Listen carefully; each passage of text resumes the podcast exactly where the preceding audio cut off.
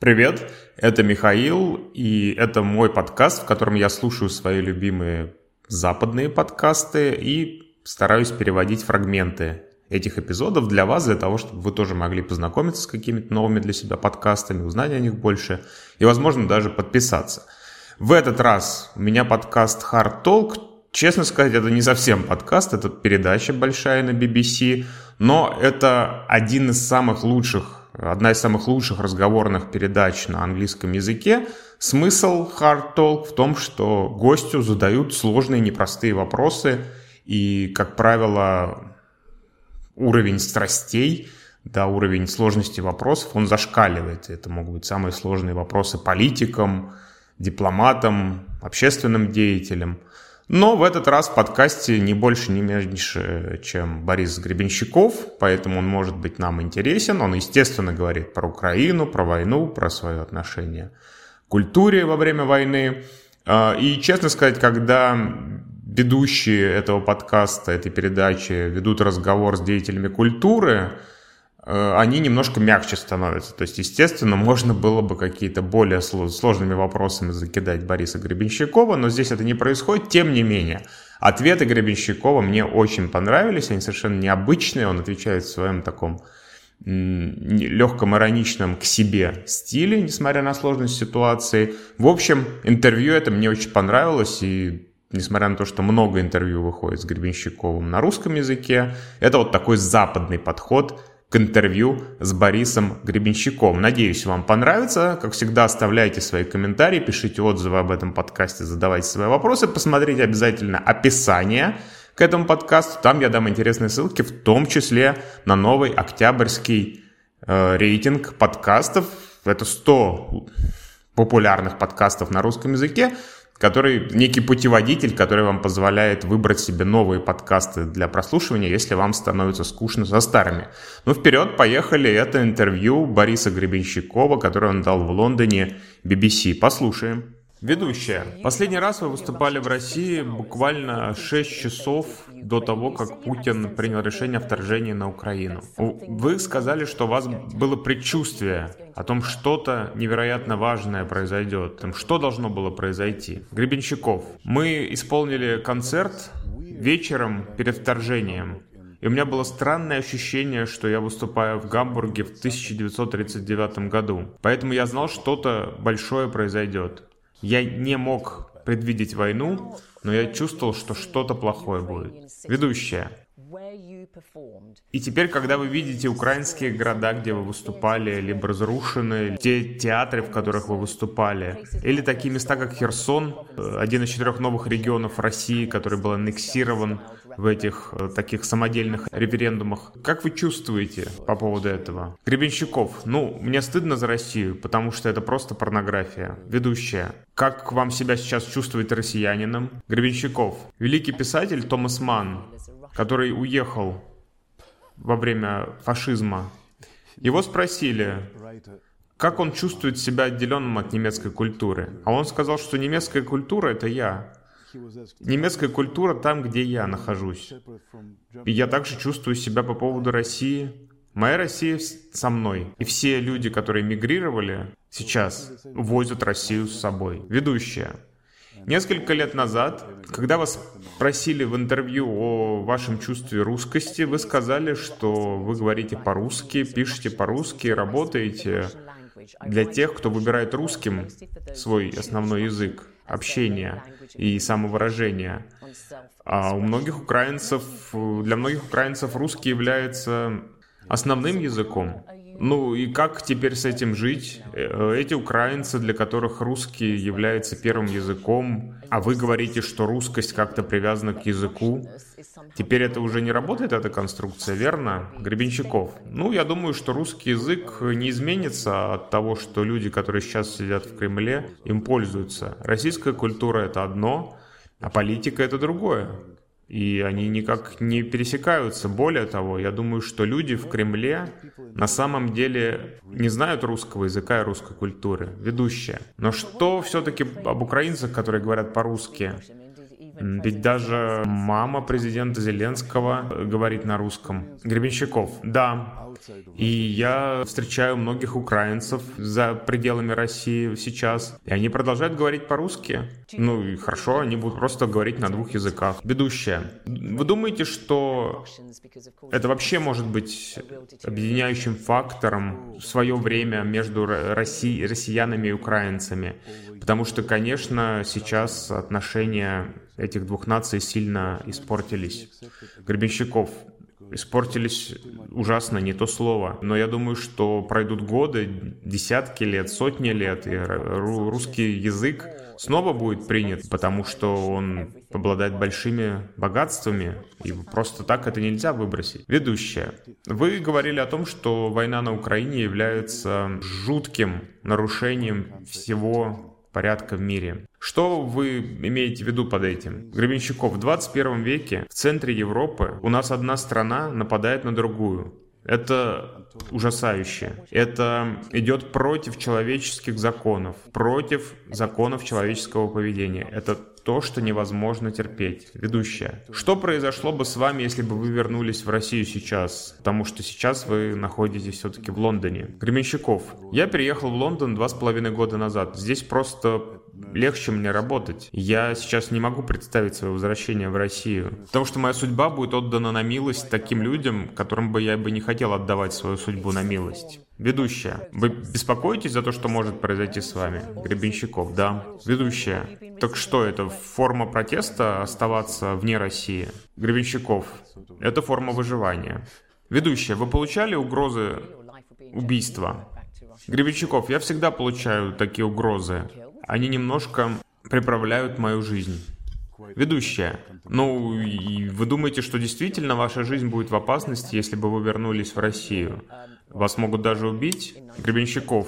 В целом, да, но я, в общем-то, не готов размышлять глубоко об этом. Ведущая. Ваша рок-группа «Аквариум» — это такой проект, который был вдохновлен западной рок-музыкой и считался всегда незаконной формой искусства в Советском Союзе. Ваши занятия аквариумом были смело, смелым поступком. Вы сейчас популярны в России. Многие поколения людей в России и русской диаспоре вами восхищаются. Считаете ли вы, что у вас есть влияние в России помимо музыки? Гребенщиков. Я бы никогда не осмелился иметь влияние, но я могу делиться красотой и мудростью, которая содержится в музыке, потому что мне она досталась просто так. Я слушаю музыку, она сформировала меня, я просто передаю это дальше. Ведущий, но если вы так популярны в России, а, вы рок-легенда, не думаете ли вы, что вам надо использовать эту платформу в том или ином виде? Гребенщиков. Это иллюзия, и это никогда так не работает. Подумайте о 60-х. Думаете ли вы, что то-то, что сказали Rolling Stones или Beatles, повлияло бы или остановило правительство? Нет, конечно. Ведущая.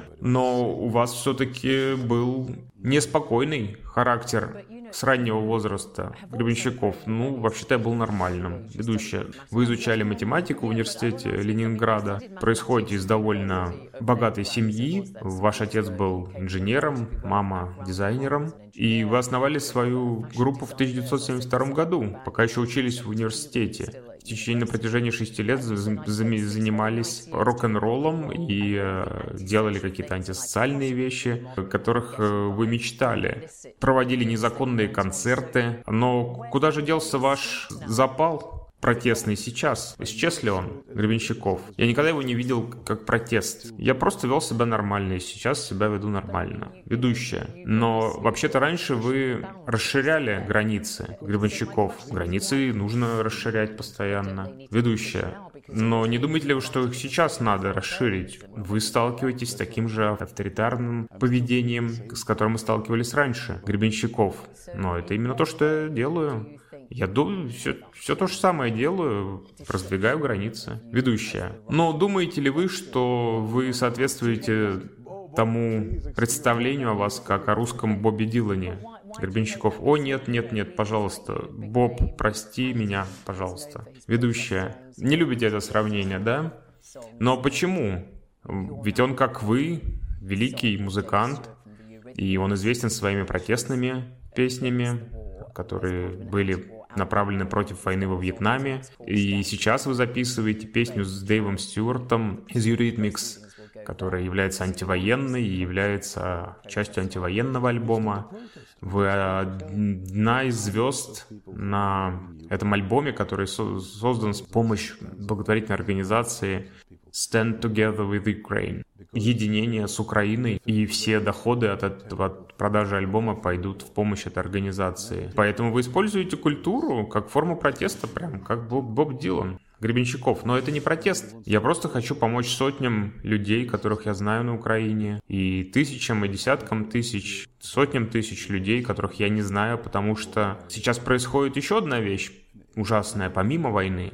А это ужасная вещь. То, что сейчас называется усталостью от Украины. Никто не хочет слышать больше об Украине. Это неправильно потому что людей до сих пор убивают, бомбардируют, изнасилуют, и мы не можем забывать об этом. В человеческой природе забывать о вещах, как только ты к ним привыкаешь, но не сейчас, ребята. Поэтому я называю этот проект «Единение с Украиной», чтобы дать знать людям на Украине, что мир находится с ними.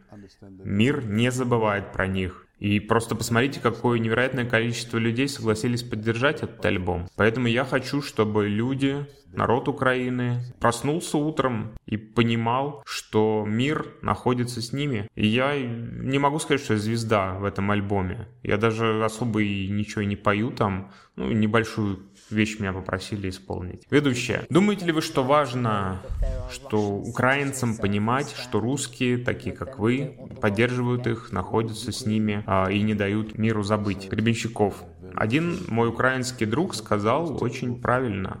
Он сказал, что наиболее ужасная вещь сейчас — это то, что с обеих сторон, и украинцы, и русские, становятся животными — они теряют свою человечность. Легко потерять свою человечность, когда ты находишься на войне.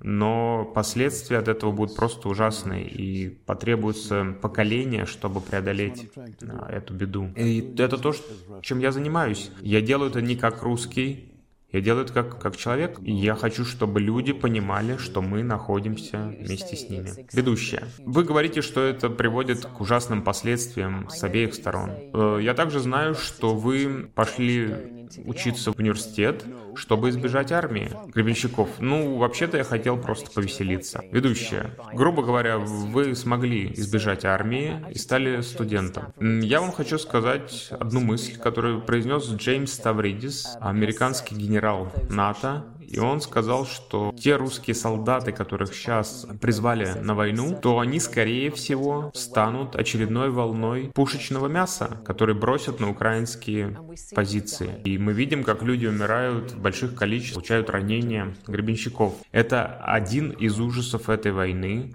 и это одно из преступлений, которые люди в Кремле совершают. Это преступление против собственного народа. Они совершили преступление против Украины, и они совершают преступление против собственного народа, против России. Ведущая, как вы вообще себя чувствуете? Что вы ощущаете, когда вы видите смерти молодых людей? Гребенщиков. Я это вижу так, как будто это мои дети или внуки, или родственники. Ведущая. Я хочу просто немножко погрузиться в роль культуры, как формы протеста. Я знаю, что вы говорили, что вы не видите культуру как форма протеста, но тем не менее, вы русский, и вы просто огромная культурная икона, и вы понимаете, что вовлечена в политику и в украинскую войну. Такой пример, как известный звездный дирижер Валерий Гергиев, который был дирижером Мюнхенского филармонического оркестра в Германии, но был лишен своей должности из-за тесных связей с президентом Путиным. Его выкинули из программ по всему миру просто за то, что он не высказался, не осудил войну. Думаете ли вы, что это справедливо? Гребенщиков. Все зависит от человека. Я не имею никакого права судить Гергиева. То, что он делает, это его дело. Но те люди, у которых руки чисты, не должны быть лишены возможностей делать то, что они делают. Представьте, я знаю украинских танцовщиков балета, которые не могут танцевать под музыку, под балет Чайковского. Это просто идиотизм. Ведущая.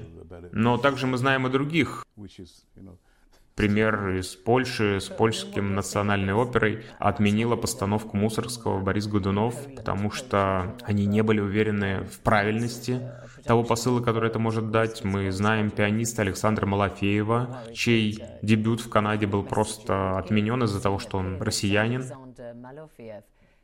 Вы обеспокоены демонизацией русских артистов, исполнителей, гребенщиков. Вы видите ли, я никогда не переживаю по поводу глупости, потому что ее можно излечить. Был русский известный поэт Мандельштам, которого убили в трудовых лагерях в 30-х. И другой великий поэт Николай Гумилев, которого убили во время революции. Мой вопрос вам, отвечают ли они за то, что Сталин и коммунисты делали? Нет.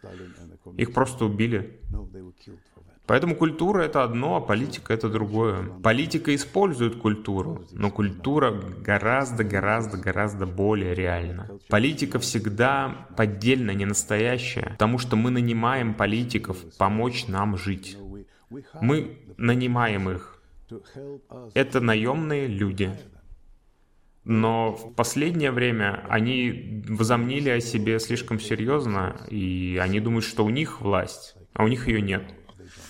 У людей есть власть, а не у них. Ведущая. Что вы думаете по поводу российских артистов, которые говорят, что они понимают антироссийские чувства? И я вам приведу такой пример. Анна Нетребко, известная российская сопрано, отменила свои предстоящие выступления, и она говорит, что сейчас не то время для того, чтобы выполнять творить музыку.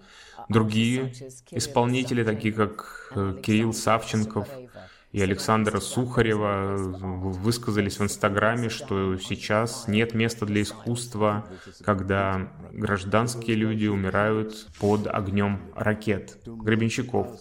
Я думаю, что это полная ерунда, потому что культура помогает людям жить. Чтобы стать культурным, чтобы сделать нас лучше, нужна культура. Она дает нам свет, энергию, любовь и все такое. Это все нужно во времена войны больше, чем в другие времена. Поэтому нам нужна культура, хотя сейчас и идет война. И нам нужно больше, больше культуры. Нам нужна музыка, нам нужно все, что связано с культурой, ведущая. Но когда вы видите эти все отмененных исполнителей, таких как Гергиев, думаете ли вы, что это вредно и для самого европейского общества? Каково влияние этих отмен? Потому что российский пианист Александр Мельников говорит, что я знаю свою страну, как реагирует Россия, когда на нее давят, когда ее ставят к стенке. И в, этот, в эти моменты россияне просто теснее сплочаются вокруг своего руководства. Гребенщиков. Некоторые люди имеют способность мыслить, а другие нет. Люди, которые не мыслят, им нужен кто-то, кто будет мыслить за них. И, как правило, это те люди, которые находятся во власти. Но те люди, которые мыслят, очень легко могут понять, что что-то не так идет. Их можно одурить ненадолго, но надолго их запутать не получится. Ведущая, я знаю, что вы не, вам не нравится сравнение с Бобом Диланом, Гребенщиков. Я просто думаю, что Боб Дилан гораздо более гениален. Ведущая, ну, вообще-то да, он Нобелевский лауреат, но смотрите, у вас с ним есть одна общая черта. Вы строите мосты. Боб Дилан возвел этот мост между американским фолком и рок-н-роллом, и вы сами говорите, что вы возводите мосты между западной культурой и Россией. Думаете ли вы, что культура действительно может разбить границы, барьеры между русскими и американцами? Гребенщиков. Я думаю, что роль культуры гораздо-гораздо больше, и речь идет не только о западной культуре. Я лично выступаю за восточную культуру, западную культуру, северную культуру, южную культуру, за все культуры. Есть одна большая культура. Это человеческая культура. Культура такая помогает людям быть людьми, потому что без культуры мы бы были животными. Культура делает нас человечнее. И моя роль, как я вижу ее, состоит в том, чтобы принести русскую часть культуры, сделать ее актуальной и привести ее, вывести ее на тот уровень, на котором существуют лучшие культуры в мире. Ведущая. Здесь вы ведете битву, которую вам не выиграть, не так ли? Сейчас люди вообще не настроены слушать, а говорить и слышать о русской культуре.